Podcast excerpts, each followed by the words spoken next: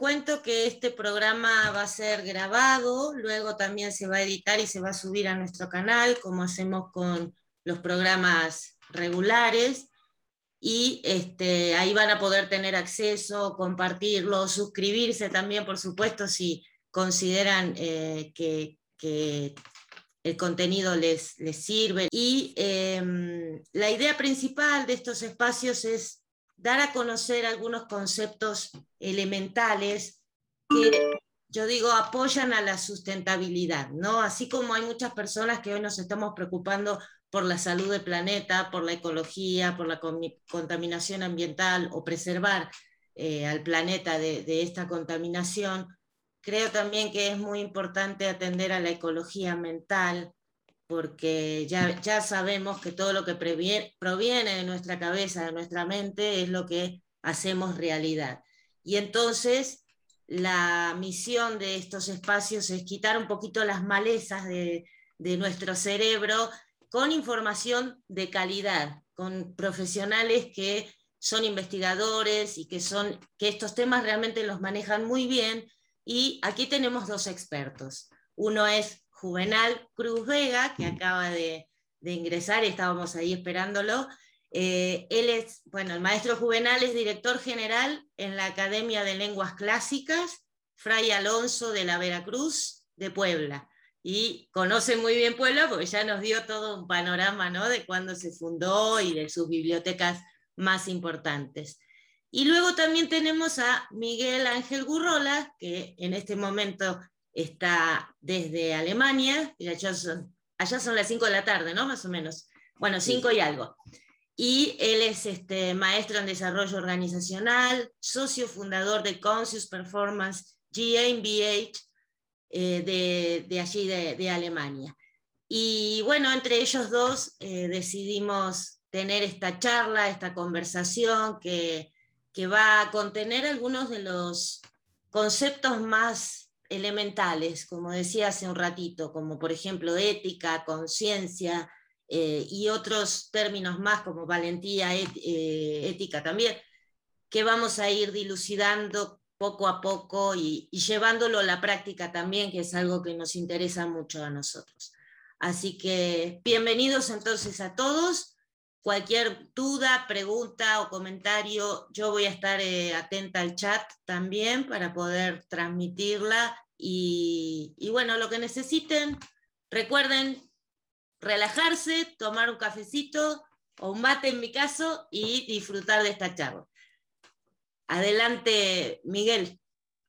Bueno, pues eh, muchas gracias. Y Juvenal, eh, y yo compartimos algo que es eh, nuestra pasión por el sentido humano, por el humanismo integral, pero entendido desde los clásicos y esos principios que hoy tienen aplicación. Lo importante de este programa al hablar de valentía ética es muy importante situarnos en que compartimos eso y compartimos los dos algo bien interesante. Él en su escuela, que por cierto es una de las muy pocas que hay en, en América Latina que siguen enseñando lenguas clásicas, eh, Juvenal habla latín, habla griego, tienen muchos, muchos programas de idiomas y también enseñan a las nuevas generaciones a saber pensar, porque la filosofía, si la vemos como eso, como amor a la sabiduría, lo que ayuda a las personas es a saber pensar. Quien sabe pensar tiene un pensamiento más claro, tiene un norte muy bien identificado y el poder enseñar a los, a los niños de su escuela, a los jóvenes y a los adultos, porque tiene de todas las generaciones,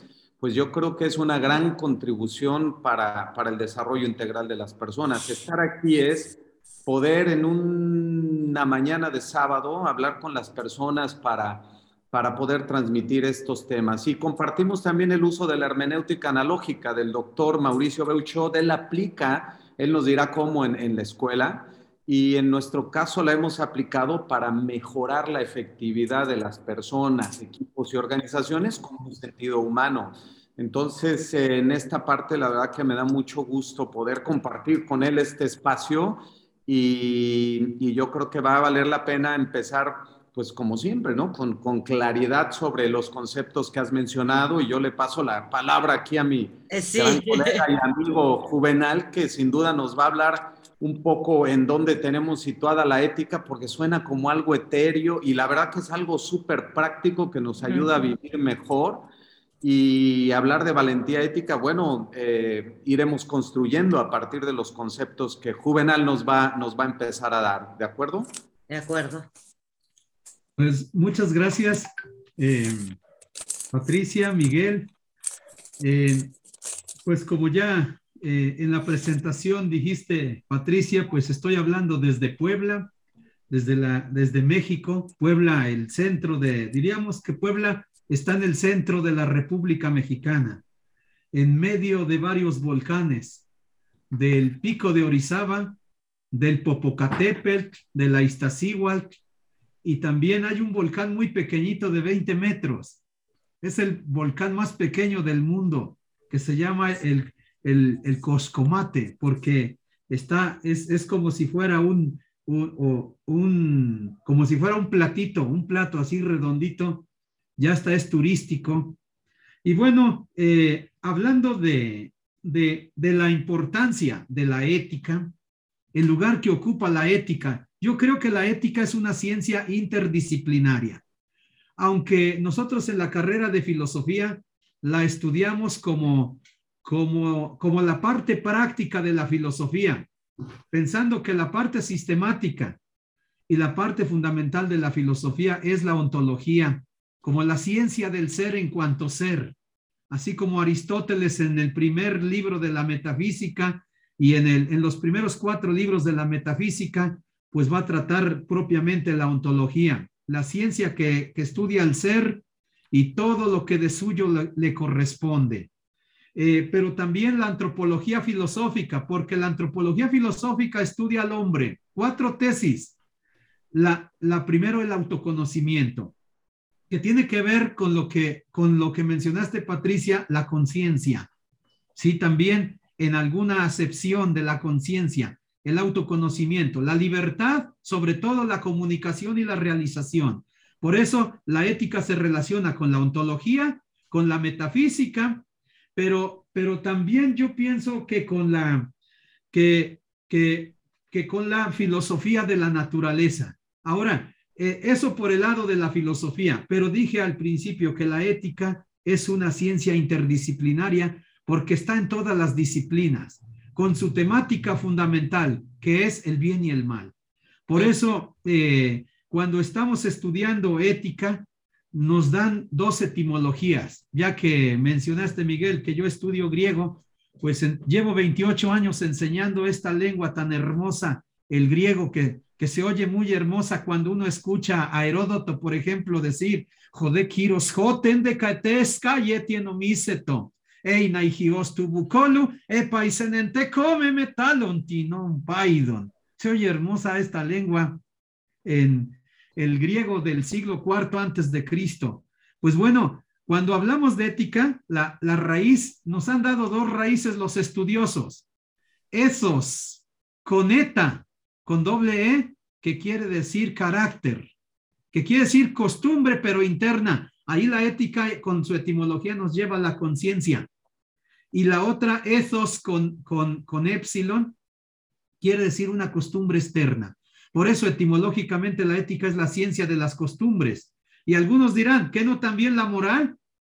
Allí la palabra mos, en latín moris, quiere decir costumbre. Pero, por, pero nos distingue las dos costumbres, la moral y la ética, por la ética es más fuerte porque la ética eh, estudia la costumbre interna en el ser humano. Y, la, y entonces se vuelve un carácter. Y eso da pie a lo que han definido varios autores. Yo sigo a un, a un filósofo francés que enseñó por lo menos unos 40 años o 50 años ética en la Universidad Gregoriana de Roma. Me refiero al doctor Joseph de Finance. Publicó un libro en latín que se llama Ética General y allí eh, como que eh, a partir de él muchos han definido la ética de este modo, como una ciencia práctica y normativa que estudia la maldad y bondad de los actos humanos a través de la razón. Nos da los dos temas, la bondad y maldad. Pero ¿qué vamos a estudiar de, la mal, de, de los actos humanos? Eso, la maldad y bondad de los actos humanos. Este sería mi primer comentario respecto a esta disciplina. Buenísimo, buenísimo, sí. Y, y hay diversos, o sea, casi todas las definiciones que uno puede encontrar básicamente en Google, ¿no? Está la de Aristóteles, la de Sócrates, y desde ahí es como que se remonta a una definición que luego se va acoplando a la realidad cotidiana, que en, sus relaciones con la moralidad y con, todos estos conceptos cotidianos como la costumbre que acababas de decir, ¿es así? Claro, eh, yo creo que todas las, todas las teorías de ética siempre van a llevar consigo una teoría filosófica. Todas. Porque cuando hablamos, por ejemplo, de, de, por ejemplo, tengo en mis manos un texto de Petronio Árbitro, fíjate. Y yo pienso que está actual el texto. Petronio Árbitro es del año 80 después de Cristo, del gobierno del emperador Nerón, y era muy cercano a su gabinete. Eh, sale hasta en las películas que hacen, por ejemplo, en Quo Vadis. Este famoso, eh, bueno, Petronio Árbitro escribió entre varios libros el Satiricón. Y, y, en el Satiricón dice un fragmento muy hermoso que todavía pienso que tiene actualidad, donde dice, ¿qué pueden hacer las leyes? Donde solamente gobierna el dinero, o mm. donde ningún pobre puede triunfar. Estos mismos que pasan el tiempo con su cínico moral, con su cínica bolsa, suelen vender la verdad por dinero en algún lugar. Por lo tanto, no hay juicio, sino mercancía pública. Y un juez que preside en una causa aprueba la compra de la verdad. Como allí la verdad se compra y se vende. Y la ética tiene que reprobar esto. Sí, pero, y hasta el texto se oye bonito en latín, dice, quid facian leges, ubi sola pecunia regnat, aut ubi paupertas vincere nulla potest, ipsi, qui cinica traducum tempora pera, non unqua numi vendere vera solen, ergo judicium nil est, nisi publica merces atque eques in causa qui sedet empta proba. Y ahí Petronio nos da una nota, que la verdad se vende, nos hace la clasificación de monedas. Por ejemplo, Miguel, allá en, en, en Alemania ustedes, la moneda pues fuerte es el euro. Pero aquí Petronio, entendiendo que el euro sería algo similar a lo que en Roma sería un talento, claro que el talento es mucho más que un euro, ¿sí? El talento como moneda de oro de 24 quilates. Pero aquí no está hablando, hay cinco jerarquías, hay cinco tipos de moneda. El, el áureo, eh, el, el talento, el más alto, el denario, que es moneda de plata, el sestercio, que es moneda de plata y cobre, y el as. Y entonces la verdad a la que está aludiendo Petronio se vende en sestercio, como si se vendiera tal vez en un peso, pero de los más baratos todavía de los de México. Ok, ok. Gracias, Juvenal. Y para, para entender un poquito más eh, en nuestra vida diaria, ¿no, Miguel? ¿Cómo es concebida la ética en, la vida diaria, en la vida cotidiana nuestra de ahora, no? Bueno, es, extraordinario escuchar a, Juvenal, porque mira toda la parte histórica que hay detrás de la ética, la ciencia las costumbres, pero al final, ¿para qué nos sirve la ética? Para distinguir el bien y el mal, lo que es bueno y malo, desde la familia. Mira, en las escuelas se les enseña a los chicos a distinguir qué es un acto que tiende al bien versus un acto que puede generar daño a los demás. La valentía ética significa que nosotros podemos hacer las cosas con conciencia, es decir, buscando el bien de nosotros y de aquellos que nos rodean. En las organizaciones, por ejemplo, en las empresas en donde estamos, hay códigos éticos. Si nos fijamos, la mayoría tiene o debe tener un código ético que marca cuáles son esas prácticas concretas que deben seguir sus líderes, sus colaboradores, sus clientes.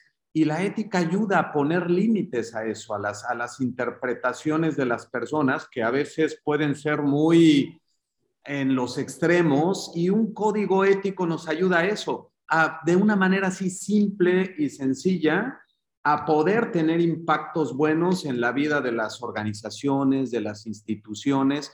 Y esto puede ser en casa, la familia como núcleo de la sociedad, puede ser en cualquier tipo de organización, puede ser un negocio familiar pequeño, mediano, grande, en instituciones del gobierno, instituciones que ayudan a las demás personas. Entonces es bueno recuperar todas estas enseñanzas para poder decirle a las, a las personas, oigan, la salida ante tanto cambio que estamos viviendo en el día de hoy, pues sí implica reconectar con estos principios de la ética, ¿no? Ahora, yo quisiera comentar en concreto por qué partimos de un concepto ético aristotélico tomista. ¿eh? Eh, Tomás fue maravilloso en rescatar a Aristóteles en, la Edad Media y en esta parte él decía, fíjense qué bonito, Tomás decía que el fin del hombre, siguiendo a Aristóteles, es la perfección humana que consiste en una vida virtuosa y que redunda en felicidad. Es decir, nosotros tenemos talentos, como decía el buen Juvenal, que están ahí en potencia, que hay que desarrollarlos, hay que realizarlos.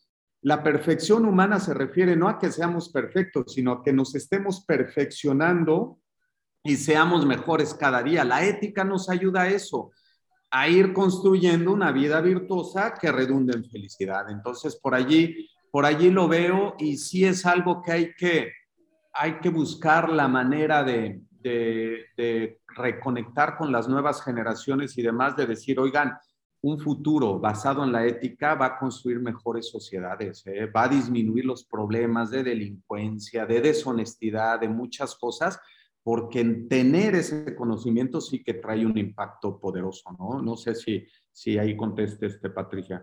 Sí, sí, y, y vos sabes que trabajando en consultoría, y seguramente vos también lo habrás visto, no hay muchas empresas que hablen de ética. Hay algunas, pero no se habla mucho de ética. Se habla de costumbres, de código de conductas, de, códigos de convivencia incluso, pero de ética no se habla. ¿A qué, ¿Por qué pensás que puede ser eso? Bueno, yo creo que, que, se empieza a escuchar un poco más, de acuerdo, ¿eh? no se habla mucho, se empieza a escuchar un poco más. No olvidemos la parte histórica de la que venimos y, Juvenal allí ahorita nos, nos explicará un poquito más sobre los tiempos actuales. Eh, lo que creo es que venimos de un, estamos saliendo de la tardomodernidad o posmodernidad, ¿no?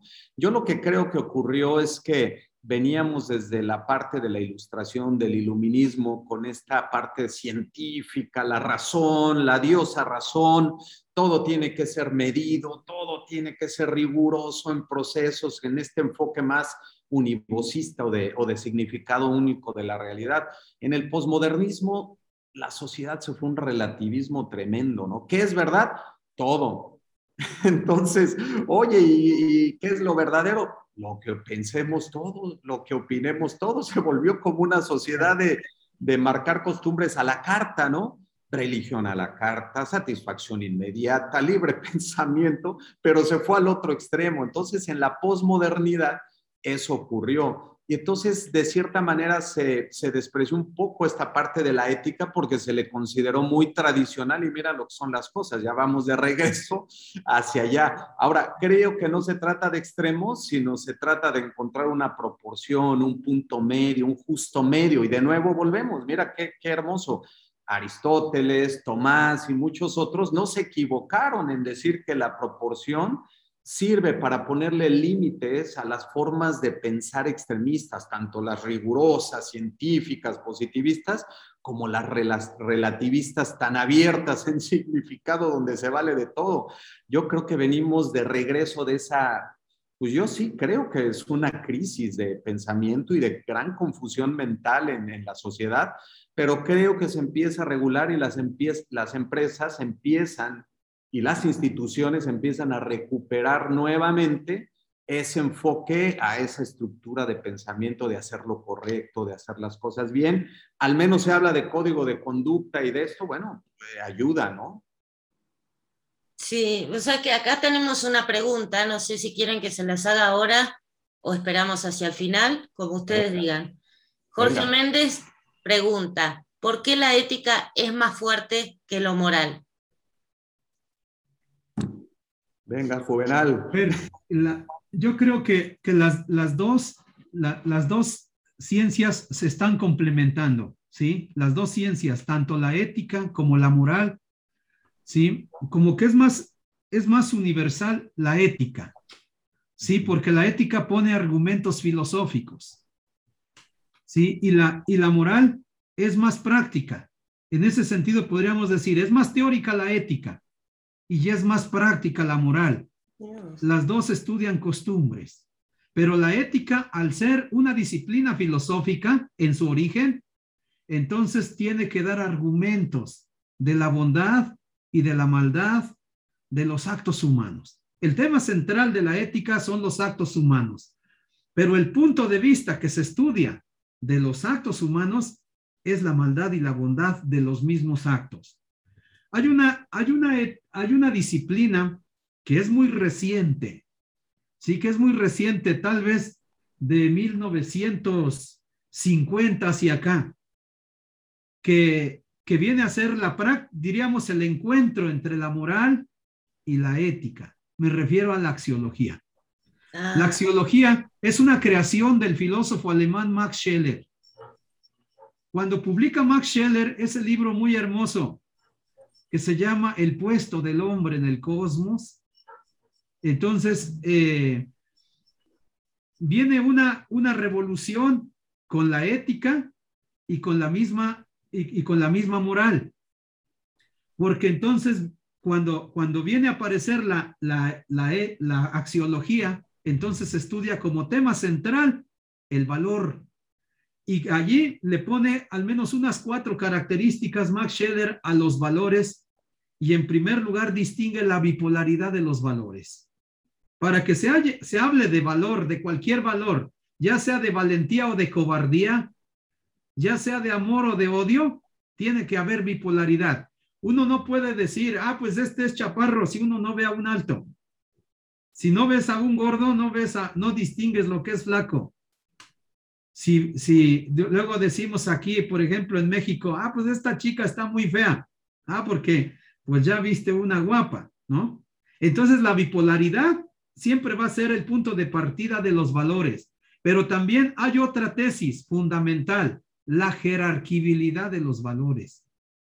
Vean, y lo que se conoce de toda la historia al decir que los valores son universales es son jerarquías. Yo conozco una jerarquía muy antigua que se viene edificando desde los sabios de Grecia, es decir, del siglo VI antes de Cristo y, de, y, y, también desde los presocráticos como pensadores de Occidente.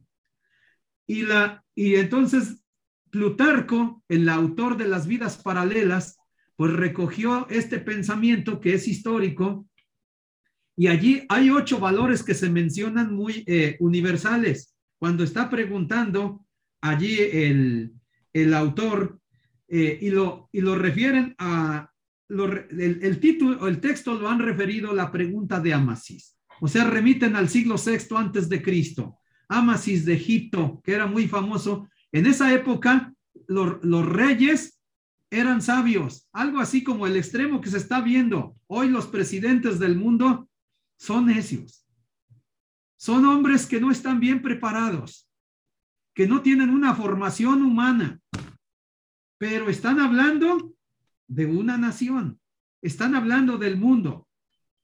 Están y, se meten al tema de la moral, se meten al tema de la ética y eh, del tema de la axiología y el tema del derecho con pocos elementos de conocimiento. Y hablo desde México para el mundo, como suelo decir con mi canción de Los Ángeles Azules, que dice desde Iztapalapa para el mundo. Nada más que yo lo digo en latín, ab angelopoli usque ad mundi orbitam. Entonces, aquí Amasis dice, le pregunta al rey de los etíopes que diga qué cosa es lo más grande.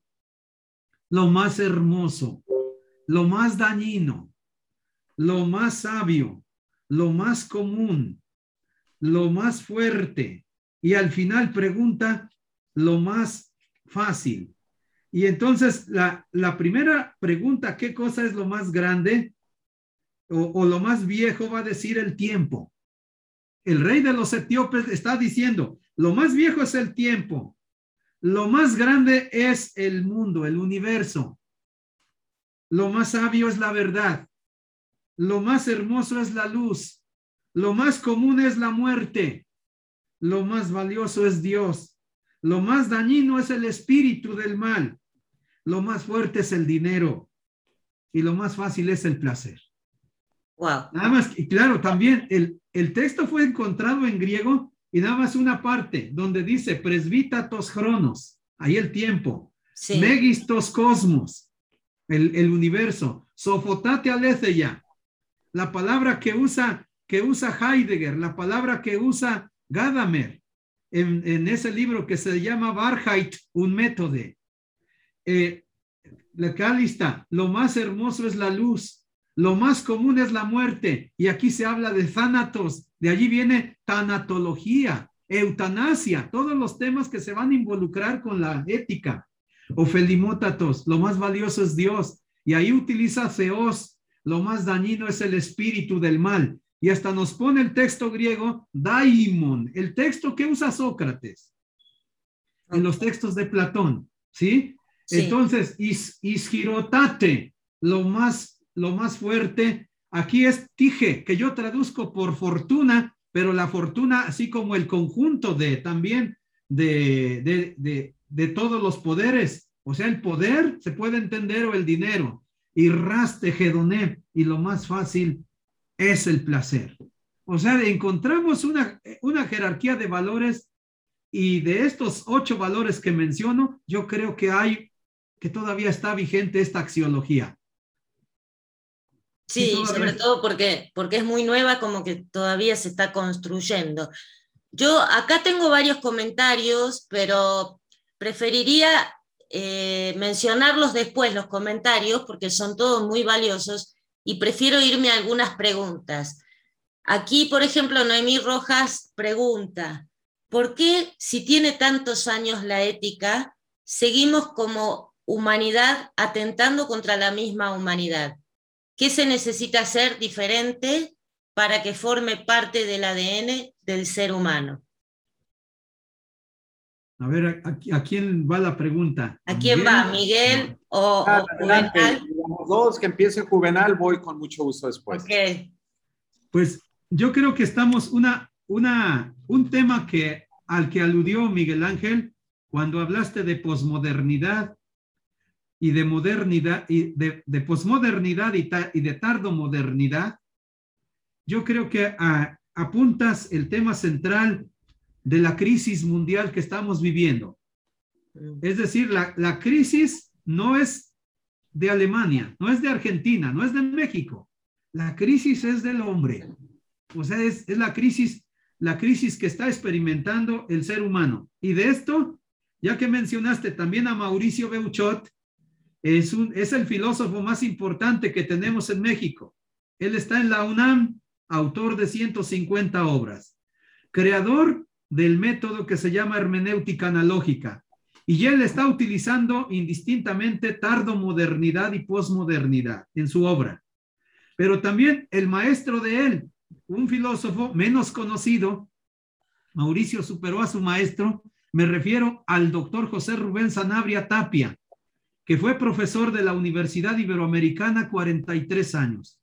Nació en 1920 y murió el, el 31 de diciembre del año 2001, a los 80 años de edad. Su obra principal es su obra ¿Qué es el hombre? Un trabajo que se, está publicado, su libro Filosofía del Hombre, en la editorial Porrúa. Y entonces allí él, él también como en 1987 publica ese libro y creo que está tratando este tema, el tema central de por qué, la pregunta que, que hizo nuestra compañera, ¿por qué, ¿por qué si la ética lleva la ética lleva por lo menos los 25 siglos, si el creador de la ética en Occidente es como teoría, como ciencia, es Sócrates, o sea, ¿por qué el mundo sigue experimentando el daño, el mal, la muerte, o sea, todo lo negativo del hombre? Yo creo porque siempre en, todas la, en, en toda la historia de la humanidad ha habido un origen de una cultura, un apogeo y una decadencia. Aquí la pregunta que sería ahorita, ¿en, qué estamos? ¿En el origen, mm. en el apogeo o en la decadencia de, una cultura? Esto lo hago por una, y, les recomiendo una obra, una obra de, de donde saqué la idea por la relación con el estudio de las culturas antiguas, que es una, una novela que se llama El retorno de los brujos de Jack Berger, que eh, dice que toda la historia de la cultura es origen, apogeo y decadencia. Y yo creo que, que, siempre que, que siempre que hay decadencia en una cultura, ¿en qué se nota? Se nota en su educación. Y la educación uno la puede ver desde la familia. Yo siempre estoy hablando de una triada de la educación. Familia, eh, la escuela y el templo o sea, la iglesia, el templo. No puedo decir así eh, estrictamente la iglesia católica. Aquí en México, pues es la mayoría, pero ya no se toma en este, en sentido, diríamos, universal, nada más en México, hablando de este concepto religioso. Pero también la religión educa. Sí, también la religión instruye, pero también la escuela instruye. Entonces, y esta es la triada de la educación que yo veía, por ejemplo, en el siglo V en Persia, en Grecia en los siglos 6, 5, 4 antes de Cristo, en Alejandría en el siglo III, en Roma en los cinco siglos de imperio, en la Edad Media en los ocho siglos de, de, de civilización, unos más fuertes, otros menos, o el Renacimiento, un siglo, el humanismo, otro siglo. Y yo encuentro un texto muy bonito del Evangelio de San Lucas que retomó esta historia donde dice, Ca Jesús proecopten en te Sofía, kai helikia, para toa a seo kaitois anthropois, donde dice que Jesús iba creciendo en sabiduría. Ahí está utilizando la palabra Sofía. Es decir, la ciencia, el conocimiento. Eso sería la escuela. La otra, la geliquía. Eso sería la casa. La sabiduría, la, la sabiduría que uno adquiere a cómo va creciendo. Y Jesús iba creciendo en, sabiduría, en edad y en gracia delante de Dios y delante de los hombres. Entonces, en la escuela está fuera Dios. Al menos en México, cuando hablan con un proyecto de educación laica, el tema de Dios está fuera de la educación. Y yo digo, lo que no se puede sacar de la educación son los valores también, que, también son valores religiosos y al sacarlos de la educación se va empobreciendo también el ser humano. Entonces tendríamos que hacer equipo, una sinergia, es decir, una unión de esfuerzos entre la familia, entre la escuela y entre y, el templo, incluyendo toda la religión, no solo la monoteísta eh, en sus diversas perspectivas, para contrarrestar esta crisis que se está experimentando en el ser humano, en todo, en la empresa, en la escuela, en la calle. Vemos demasiada maldad en el ser humano y en todos, en los cinco continentes. Entonces, pero el problema, ¿cómo vamos a solucionar esto? Tenemos que regresar otra vez a la conciencia interior, hacer, hacer un autoconocimiento del ser humano como le hizo Sócrates, como le hizo Jesús, como le hizo Gandhi, como le han hecho los grandes sabios, porque los sabios son los que están dando la, solución y los que están echando a perder en cada nación todo son los políticos, porque ellos llevan la responsabilidad de la nación. Los líderes en la casa, el líder, el papá y la mamá. En la escuela, el maestro. En la religión, el sacerdote en cualquier religión, es decir, el representante del pastor, el maestro de la, de la fe. Entonces tenemos que estar bien preparados. No hay de otra que formando, formando gente. Por eso esto que aludiste, eh, eh, Miguel, Ángel, la formación de los niños. Ahí está. Si nosotros le enseñamos eh, el conocimiento a un niño, pero un conocimiento muy fuerte, así como yo lo estoy viendo, enseñándole a un niño de cinco años griego y latín, pero también alemán, pero también ética, también cultura, también el conocimiento de la familia, estamos formando al futuro presidente. Le he dicho a, veces al, al señor arzobispo de Puebla, estamos formando el futuro arzobispo, el futuro presidente de la República. Y si formamos un, un humanista fuerte, no vamos a tener tanta tontería desde la sede del gobierno eh, o desde la sede de la familia. Ok allí está el trabajo que tenemos que hacer y la responsabilidad todos los que los que nos estamos auto llamando líderes de alguna forma. Ok, ok.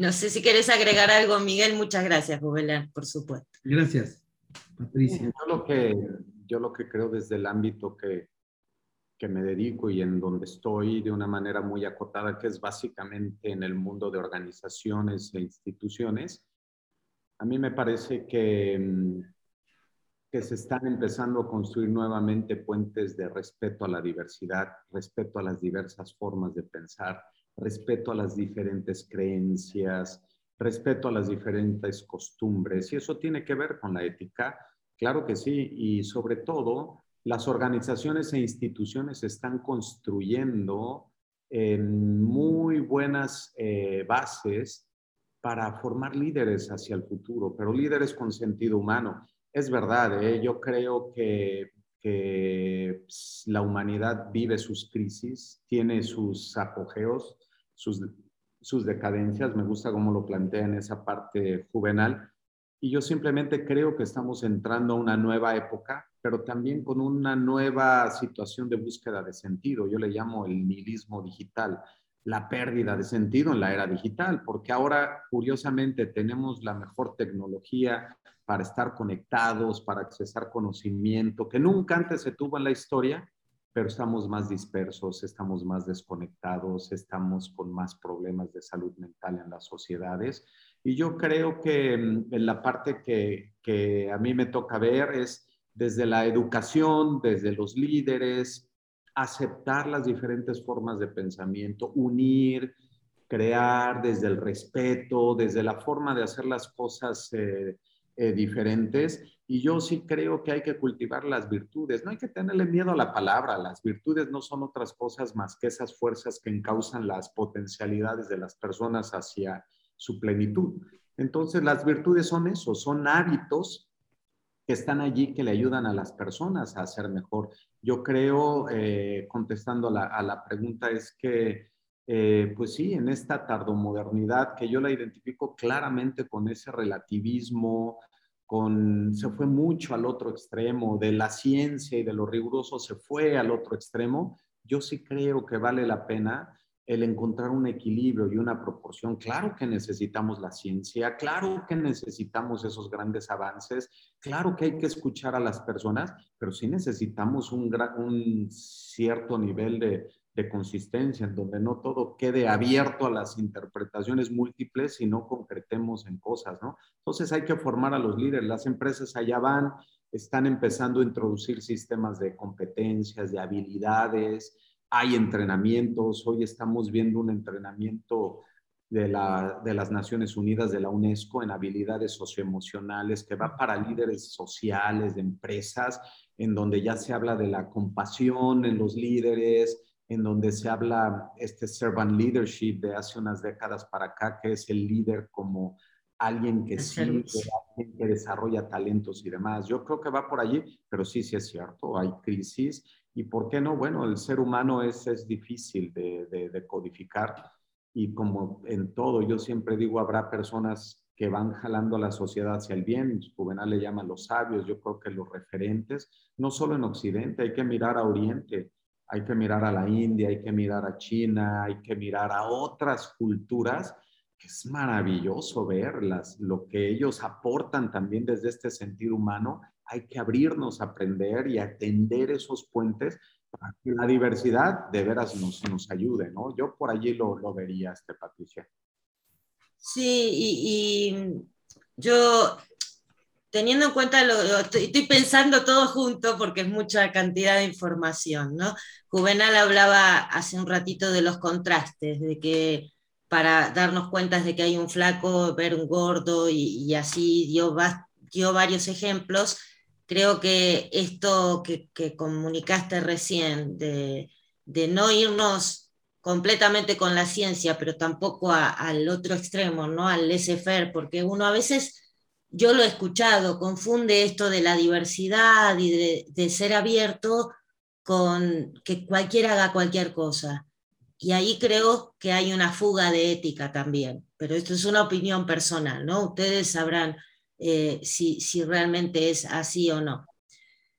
Hay un montón de preguntas y aquí también tengo del chat, que, que, la verdad que está buenísimo, porque entre las que yo tengo, no sé, eh, vamos a tener que, que dejar alguna fuera, pero vamos con esta, de Jesús Orduña. Dice, ¿por qué si la ética se refiere a valores humanos universales, se hacen códigos de éticas ad hoc a las diferentes naciones, instituciones, disciplinas y empresas. Bueno, yo, yo lo que puedo comentar ahora, antes de Juvenal, vamos a invertir el orden. Yo diría, eh, el profesor, el doctor de gran mentor, a quien eh, se le considera el gurú del estudio de la cultura en el siglo XX, o uno de los gurúes, Em, él decía, la humanidad enfrenta problemas comunes. Los problemas, como lo dice Juvenal, son los mismos. ¿eh? La pérdida del sentido es lo mismo para un mexicano que aquí para los alemanes y para los japoneses. Y eh, los problemas que enfrenta la humanidad son comunes, pero cada cultura tiene su forma particular de responder a ellos.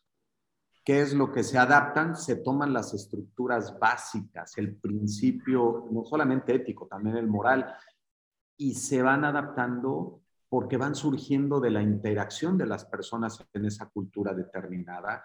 Entonces, sí, claro, lo ideal sería que tuviéramos, muchos dicen, este, hay, hay temas universales, no funcionaría. Cada cultura tiene su forma de ver las cosas y yo te puedo asegurar que un ruso no va a responder igual ante una crisis que un mexicano o que un alemán, ¿eh?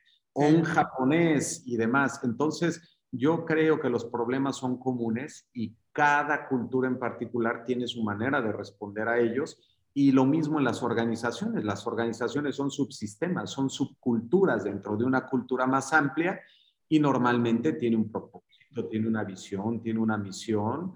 Y aquí lo importante es, es poder asegurarnos que esos valores guíen a las personas a lograr su propósito, a realizar sus estrategias, a ser exitosas y a hacer el bien. Yo diría por allí. Bien, perfecto. Sí, aquí comenta Jorge Méndez también que los problemas son comunes, la cultura es la diferencia, dice, excelente y claro. Eh, sí, sí. No sé si Juvenal quiere agregar algo o me voy para la próxima pregunta tanto la, pregunta de Jesús como la de Jorge, pues sí, hay razón en esto, de que los, los, valores van a ser los mismos. Por eso se habla de una universalidad, de una unión de los, de los opuestos, aunque sean cinco continentes, pero hay una cosa en común, que, que tenemos los cinco continentes, que es un diálogo de seres humanos. O sea, porque el ser humano eh, eh, un día me, me, preguntó el doctor José Rubén Sanabria cuando terminé la tesis de filosofía, porque el doctor José Rubén Sanabria era muy leído allá en Argentina, por cierto. Tenía amigos allá con el, el doctor Alberto Caturelli, un gran filósofo latinoamericano argentino, de los más grandes que tiene América Latina.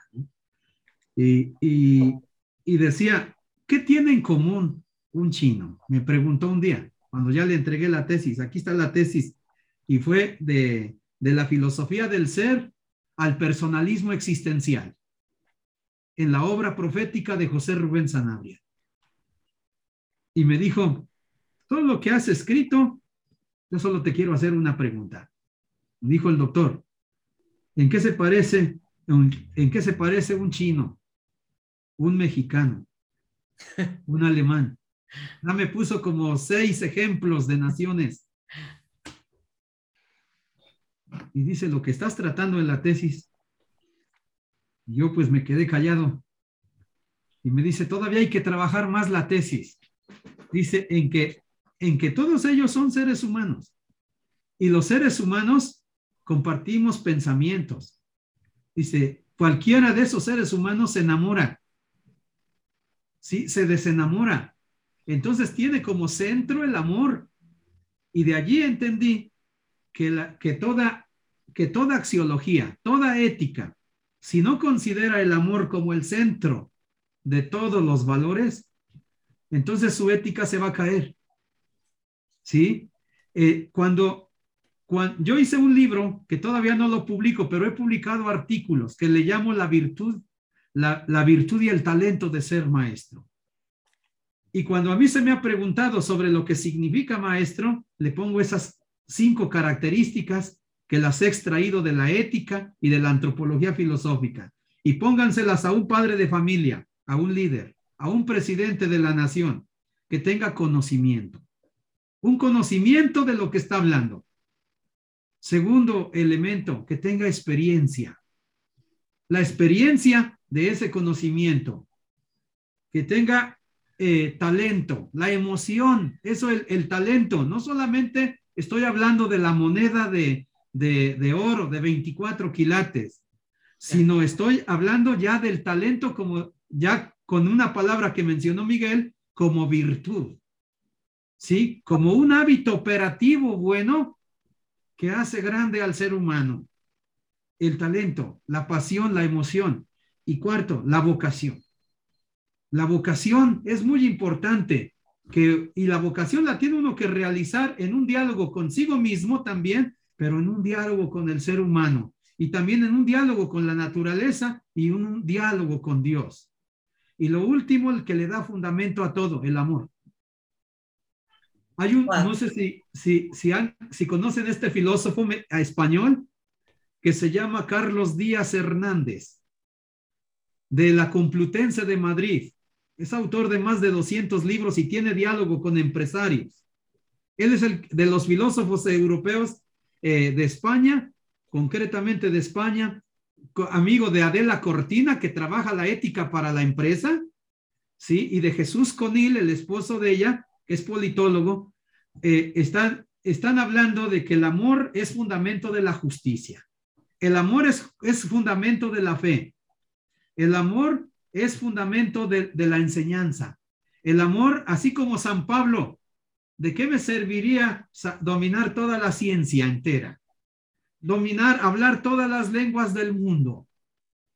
Eh, cambiar de lugar las montañas. Si no tengo amor, ahí como, como la palabra que mencionaste, eh, Miguel, del nihilismo, pues no es uno nada. Entonces el amor es la esencia del, del humanismo, es la esencia del hombre. Lo que lo hace, diríamos, común con el chino, con el japonés, con el argentino, con el alemán, con el mexicano, con el poblano. Aún así nosotros entre los poblanos que nos distinguimos porque hay muchas culturas dentro del, del poblano ahorita que mencionaron las, que mencionaste Miguel, las, las, las culturas orientales, yo estaba pensando en el tema central de las culturas precolombinas que menciona eh, Miguel León Portilla en su libro que se llama La filosofía náhuatl estudiada en sus fuentes. Antes de que llegara el occidental aquí a, a América, entonces ya había, un, había una ética había una moral, pero no se llamaba ética, no se llamaba moral, pero los contenidos de la ética y de la moral han sido, han estado siempre vivos. ¿Desde cuándo? Y eso me dijo el doctor Sanabria, desde que hay hombres sobre la tierra. Ok, ok. Sí, esos conceptos también habla Proudhon, que era un filósofo político que, que me gustaba mucho leer. Que algún día, si, si podemos, vamos a hablar de Proudhon también. Este, bien, ya no nos queda mucho tiempo, si bien empezamos tarde, pero em, me gustaría terminar o, cerrar la idea de, algunas recomendaciones como para formar líderes más humanos. ¿Qué, nos pueden comentar sobre eso? ¿Cómo, ¿Cómo podemos bajar todos estos conocimientos? Que por supuesto los vamos a seguir desarrollando en otros programas también. No todos los sábados, no se asusten, pero sí vamos a hacer especiales como estos para poder seguir deshilachando todos estos conceptos que son tan importantes y tan básicos, ¿no? de, base de toda nuestra cultura. Pero para, para llevarnos algo hoy, como para decir, bueno, quiero formar líderes más humanos, quiero formar líderes más actuales con toda esta problemática que estamos viviendo, ¿cómo, cómo puedo hacer? ¿Qué recomendaciones nos darían? Adelante, Juvenal. Escuchamos a Miguel. Ah, bueno, ok, vamos, ok. Bueno, yo diría, en concreto, empecemos desde casa, dialogando y educando desde allí, educando desde el ejemplo. Eh, yo creo que estamos enfrentando un tema muy crítico en este momento, que es la pérdida de sentido. Ese, nuevamente, ese nihilismo digital, la tecnología nos está metiendo en una crisis de sentido. Miren, Nietzsche lo veía como la falta de valores, ¿no? De fines que dieran dirección a la vida. Pero también muchos otros, ¿no? Pascal lo veía como el aburrimiento. Víctor Frankl, este gran psiquiatra austriaco de la logoterapia, decía que el ser humano no puede vivir sin sentido y tiene que buscarlo. Está también el, gran filósofo, teólogo danés Kierkegaard, que él hablaba de la angustia del ser humano, vivimos angustiados. Bueno, su alumno Miguel de Unamuno, y podemos seguir así. ¿Qué haríamos en concreto? Yo creo que hay que empezar a, a dialogar en casa desde un balance, más que decir a los chicos es preguntar más, oye, ¿Qué te motiva? ¿Cómo estás? ¿Cómo te sientes? Reconectar a la parte básica, como, como lo comentaba Juvenal y, y aquí Jesús Orduña. El amor es la parte de todo. Yo creo que hay que recuperar esa conexión desde casa, la unión, el respeto. Segundo, yo creo que hay que empezar a dialogar más a fondo sobre el, el, el aprender y saber pensar. Yo diría en concreto, busquen maestros, busquen eh, personas que les puedan dar estructura, que les puedan guiar. Hay muchos, hay, hay opciones, hay escuelas de pensamiento, hay maestros, lo que sea. Y cerraría diciendo, construyendo hábitos, hábitos que nos lleven a, desarrollar estas virtudes en concreto, ¿no? Entonces, sí, la, la, educación tiene que empezar desde casa, pero miren, ya Tomás hablaba desde, desde las virtudes y hablaba de, de la prudencia, por ejemplo, ¿no? Que era una virtud porque es la clave, es la llave que, hable, que abre eh, las demás virtudes, ¿no? Es, es modelar eso en casa, la prudencia. Nadie quiere tratar con imprudentes, nadie quiere en sus empresas eh, contratar personas imprudentes. La prudencia es ese justo medio, empezar a, entender en dónde están los extremos, ¿no? Eh, la templanza, yo diría, que nos ayuda a conservar las virtudes porque, miren, eh, nos da moderación a las personas, ¿no? Y, y, la fortaleza hay que cultivarla. Hay que empezar a dar ejemplo en casa, en el trabajo y con los demás de fortaleza. Venimos de una pandemia, venimos de muchas crisis, pero miren, la, la, la fortaleza nos da confianza y nos hace esforzarnos cada día en seguir aumentando los logros que hemos obtenido haciendo el bien y cuando hablamos de la justicia, pues es proyectar el bien personal en el bien común. En concreto, ¿qué es eso? Educación, educación y más educación, pero con diálogo, no educación que adoctrina, la educación que sí da una estructura básica, pero esa educación que dialoga. A mí me encantan los procesos educativos, por ejemplo, de este país, por la independencia que les fomentan a los niños. ¿eh? Y los niños tienen su punto de vista y se les enseña a defenderlos. Y entonces aquí en los países de habla alemana, Austria, Alemania, Suiza, ellos son firmes ¿eh? y tienen convicciones. Ya después de los debates pueden flexibilizar cosas, pueden adaptarse, pero esos diálogos no se pueden lograr sin educación. Yo vería eso, mucho amor y sobre todo sacarnos un poquito la, la orientación al narcisismo, ¿no? Porque creo que, que juntos podemos mejor. El, el, el, yo, primero yo, después yo y siempre yo, no nos ayuda. Yo creo que el nosotros es muy importante, ¿no? Entonces yo, yo me iría con esa recomendación. Busquen ayuda, busquen estructura y, y no se dejen engañar. No es cierto que lo simple, lo sencillo, la satisfacción inmediata, no, hombre, las virtudes requieren esfuerzo, sí requieren estudio, y el estudio viene de tres textos, los escritos, los hablados y los actuados.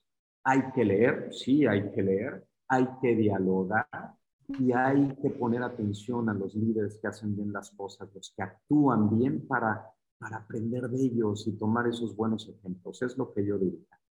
Buenísimo. Vos sabés que aquí Ezequiel dice, bueno, eh, coincido completamente, no nos queda corto el tiempo para este tema formidable. Felicidades, dice. Sí, nos queda hablar de valentía y, de conciencia también. Hay muchas cosas, pero yo prometo que vamos a seguir, como sea, los voy a volver a juntar y poder este, tener más, más carnita de todo esto. Eh, le dejo a Juvenal que, conteste la otra parte, digamos, de la pregunta. A ver si. Dice, hay un texto de, de Platón, Laques, el 192, el número 192 de ese diálogo. Es, está dialogando Sócrates y Laques. Sócrates dice, ¿acaso es verdad que la perseverancia con la prudencia es bella y buena? Es un tema ético. Laques dice, en efecto, panigé, dice en griego. Y Sócrates otra vez, ¿y qué es la perseverancia con la imprudencia? ¿Acaso no es al contrario perjudicial y perversa para aquella, la que dice, así es, pero ahora inventa otra palabra, dice nai, para que se aprendan esta palabra en griego. Nai quiere decir sí. Sócrates, en efecto, eh, tú vas a decir que al ser de tal modo, siendo perversa y dañina, es algo bello. La que dice, de ninguna manera ciertamente es justo, oh Sócrates. Y Sócrates dice, así pues, no admitirás que tal perseverancia sea valentía, porque ella no es bella, o no, no obstante, la valentía es algo bello. Y entonces la palabra valentía en griego se llama, se dice andreya. Eh, una, eh, por eso algunos cuando hablan de valentía, al tener la raíz de varón, de aner, andros en griego, la están relacionando, la están llevando al extremo y decir que solamente la, o la reducen a este concepto machismo, pues diríamos muy antiguo, con el, porque bien en el, en el contenido del, del correo que me enviaste, eh, sería un tema interesante para tratarlo. Pero coincido con Miguel en que la educación es el centro de, esta, de, de la salida de esta crisis. Yo veía, por ejemplo, que los griegos hablaban siempre de paradigma, paradigma en griego. Los, los romanos y los medievales hablaban de ejemplo. Cuando estaba de moda en el siglo XII ser inteligente, ser sabio, porque siempre decimos que la Edad Media era lo peor, pero allí en el, en el siglo XII era la, la época de oro de la Edad Media. ¿Quién era el mejor de todos? El, que estudiaba filosofía, gramática, música, dialéctica, retórica, teología. Y entonces eh, los, este, este diálogo se lo atribuyen a Santo Tomás y Alberto Magno. ¿Quién era el mejor de todos? Y entonces los dos coincidían. Fray ejemplo. O sea, el mejor no es el teólogo, no es el filósofo, sino es el ejemplo. Y, entre, entre el ámbito del cristianismo yo he escuchado esto, por ejemplo, de los jesuitas. ¿Por qué creen que la palabra jesuita quiere decir así como Jesús? Jesús ita. Ita en latín quiere decir así como. Es decir, la imitación. La, la imitación de un modelo. O sea que el cristianismo tiene un modelo, ser como Cristo. El humanismo clásico, tal vez no ser como Sócrates, pues por lo menos eh, seguir seguir las, las enseñanzas de Sócrates de hacer el bien y evitar el mal. O también eh, también crecer en este sentido de seguir los paradigmas, los ejemplos y la imitación a los grandes, eh, pues para comenzar a salir de esta crisis. Eh, yo hay una frase que yo suelo decir en latín, así, discipulum esse magistro simile no porte. Es necesario que el alumno sea como el maestro. Pero aquí luego lo decimos, ya aunque sea como el maestro, pensando que hay que, hay que, hay que eh, pensar en lo universal, que sería, diríamos, que la última característica de los valores, pensar en lo universal. Y tesis de Sócrates que pasó por Aristóteles, llegó a, Tomás de Aquino y que la está planteando Mauricio Beuchot de la hermenéutica analógica, pensar más en lo universal que en lo particular, porque pensar en lo universal es dejar huella. Y ahí están los valores de Max Scheller, lo que planteó, es decir, bipolaridad de los valores, jerarquibilidad de los valores y preferibilidad de los valores cuando uno elige uno o dos. ¿Sí? Y, y al final la trascendentalidad de los valores, la universalidad de los valores. O si no, nunca ha sido valor. Pues, hay que echarle ganas. fuerte, fuerte, pero, pero coincido realmente. Muy, muy claro, juvenal. Eh, bueno, ya llegamos y hasta nos pasamos un poquito del tiempo, lamentablemente, y, y es un, por supuesto que son temas para hablar muchísimo, y como les decía recién, vamos a ir desgranando poco a poco, eh, teniendo estas sesiones que no nos quitan mucho tiempo, pero que a la vez nos aporta mucho cada una, si ustedes están de acuerdo, ¿no? Eh, así que bueno, palabras finales que quieran decir ya para despedirnos y, dejar a la gente con, esta, con esta espinita ya puesta de todos estos temas que estamos hablando. A ver, o Miguel o Juvenal. Yo solo muchas gracias. El traer estos temas a la mesa, yo solo les diría al final, no le tengan miedo a los conceptos ni a, ni a las lecturas ni demás. Hay que dialogar, hay que ir clarificando, pero hay que aterrizarlo en acciones concretas a su realidad, que al final les ayuden a vivir de una manera más feliz. Eso es todo. Muchas gracias por este diálogo. Sobre estos temas, creo que hace falta promoverlos más. Sí, coincido y lo, y lo vamos a hacer. Aquí te dicen, súper interesante charla Falta tiempo, pero reconozco y honro su sabiduría. Gracias por compartirlas y educarnos de Noemí Rojas. Muchas gracias. Ezequiel, felicidades a todos, gracias y saludos. Y Jesús, pensar universal, aplicar en lo individual. Carla, muy rica la plática, tremendo contenido y esperen que faltan las palabras finales de Juvenal. Adelante, Juvenal, por favor. Pues yo lo que, lo que propongo es que, que aprendamos a integrar las tesis de los paradigmas, a integrar el pasado, a integrar con el presente y a, tener un horizonte para que seamos los, los seres humanos, seamos los seres humanos eh, un mundo mejor, un mundo mejor. Solamente así como, como con, tomando la sabiduría de la antigüedad, que sea como el antídoto para fecundar el presente y entonces algo así como la vacuna. Los voy a buscar, los voy a encontrar y los voy a vacunar. El antídoto es la sabiduría, pero pues echándole ganas con la, con la integración, con la analogía que nos sugiere Mauricio Beuchot, podemos integrar, diríamos, los extremos. La ciencia, la práctica, las dos se juntan en el ser humano para hacer un diálogo que sea nutrido, un diálogo con el que es diferente a ti, pero que también es común a ti, porque como me dijo el doctor Sanabria, lo común que tiene el chino, el japonés y el mexicano es que somos seres humanos. Allí está el, el, diálogo. Pues muchas gracias, Patricia, Miguel. Me dio mucho gusto estar con ustedes en este diálogo de esta mañana. Y un, un día simbólico, el 11 de septiembre. Sí, sí. Simbólico eh, Chile y Estados Unidos y también eh, México. Pues muchas gracias. Gracias, Juvenal, y muchas gracias, Miguel, también. Aquí nos dicen Marifeli, muchas gracias por invitarme. Sol, Zoila de eh, Loredo dice también gracias por compartir con nosotros estos temas. Creo que ya lo leí. Tan importante, muy nutritivo. Jesús Orduña, excelente charla. Gracias a los profesores y especialmente a ti, Pat, muchas gracias. Y bueno, por supuesto, eh, luego vamos a, editar este video, lo vamos a subir para que todos puedan volver a disfrutar de esto y también quizás apuntar, porque vieron que por lo menos a mí me pasa que el cerebro se va despertando como de a poquito y surgen nuevas inquietudes. Apúntenlas que en la próxima oportunidad vamos a, poder evacuar estas dudas o estas inquietudes. Así que por mí, muchísimas gracias por acompañarnos, un honor muy grande, por supuesto, sábado a la mañana. Eh, gracias Miguel, gracias Juvenal y nos vemos pronto.